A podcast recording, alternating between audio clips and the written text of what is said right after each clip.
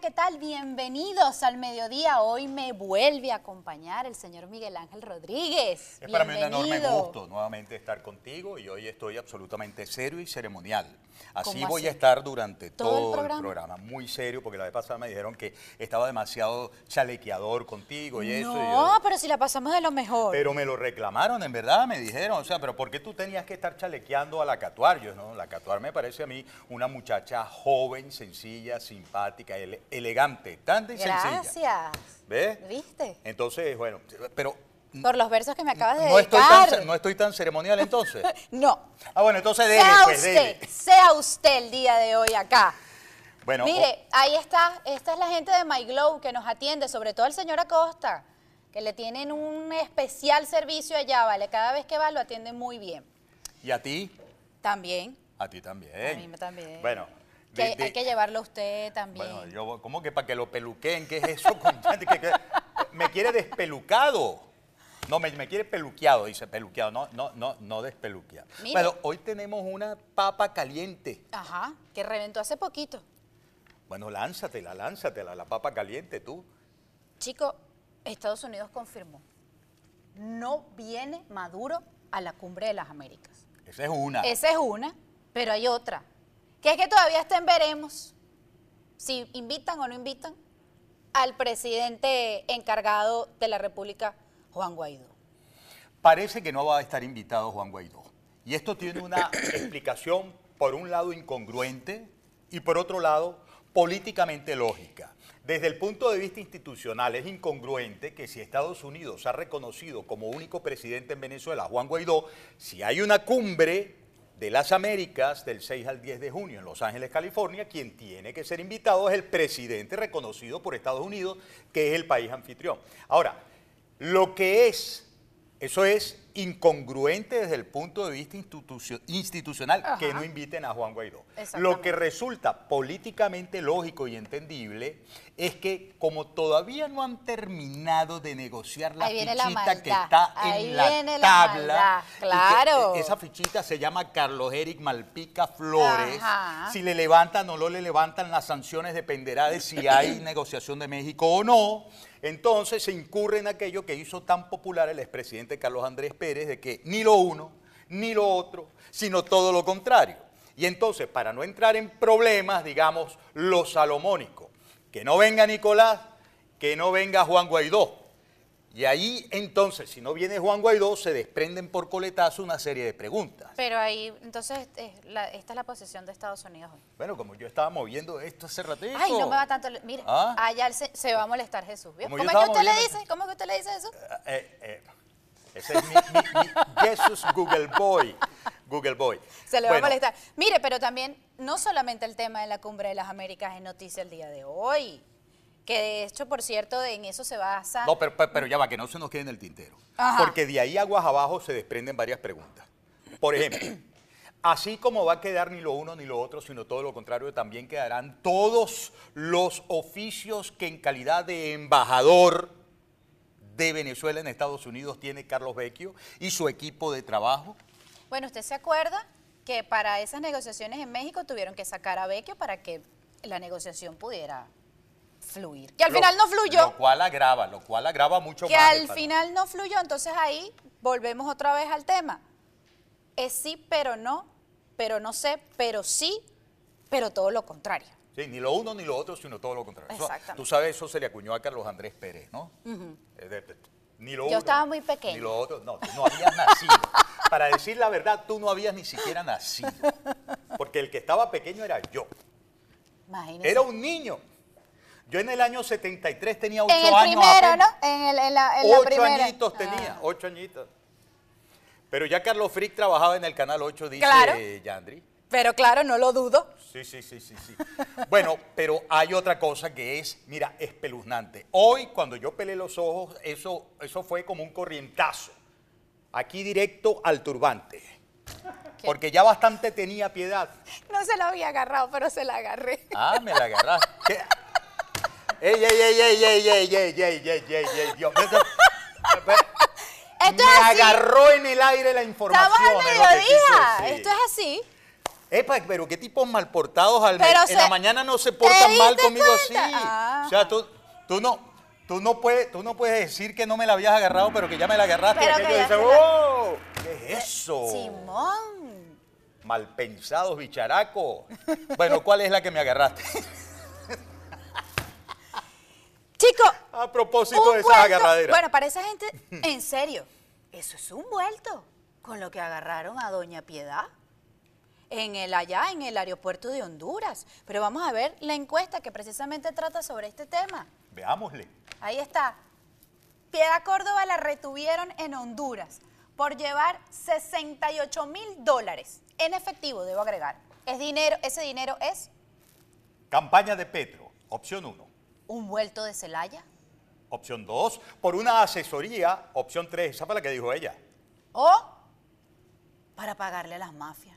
O pago de las mafias, porque una cosa es pagarle a las mafias y otra cosa es tú recibirle de las mafias un Ah, pago. también. Mire, usted es inteligente. No, no, no, no, no. Menos mal, preferible que por inteligente a que por haber formado parte de alguna mafia. porque bastante que he leído, pero, pero para oponerme a la mafia. Lo cierto del caso es que este tema está entre fuerte Y dulcísimo, dulcísimo, casi agrio. Bueno, amigas y amigos, ¿Qué Ya- problema esta gente de ya izquierda, tenía vale? bastante ah? piedad Córdoba Esta gente con izquierda. esto de que la había dejado en el eh, pajón el propio Gustavo Petro.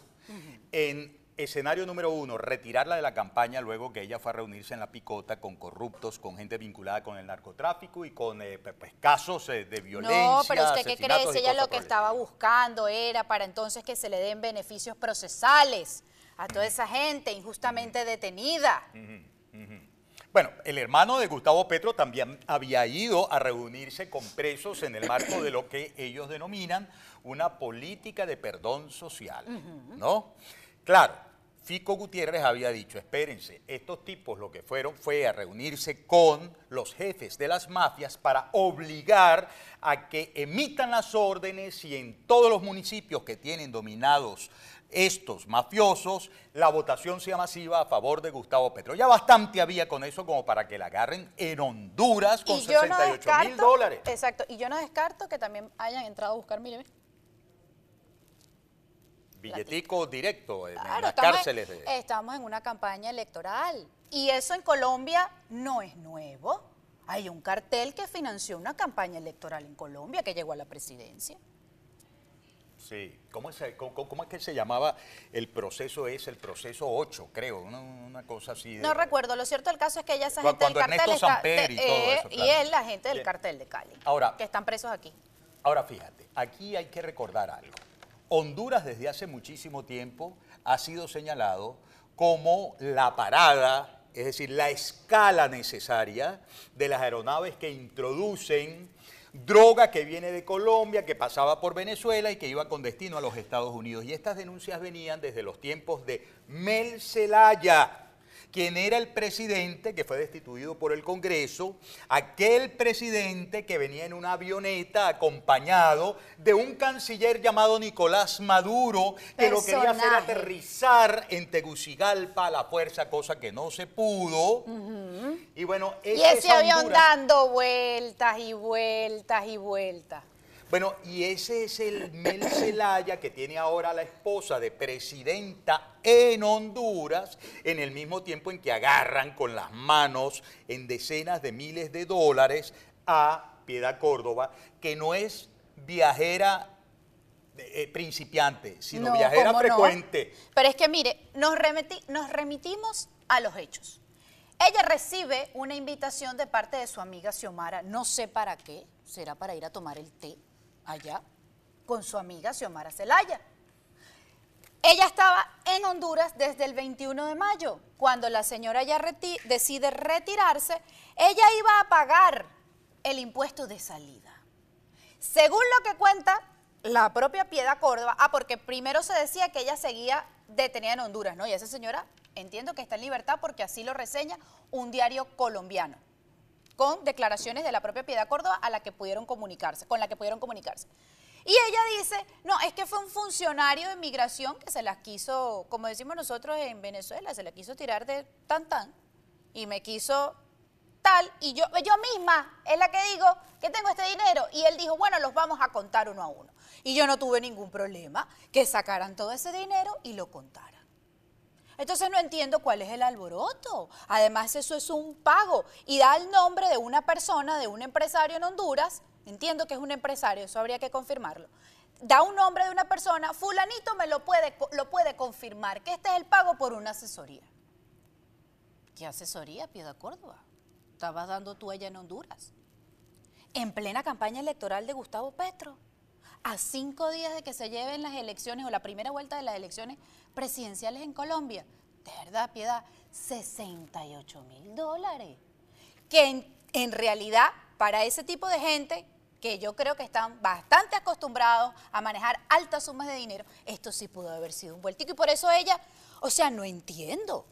Está bien mala sangrosa tú, ¿no? Muy mala sangrosa. Lo cierto es que no lo había registrado.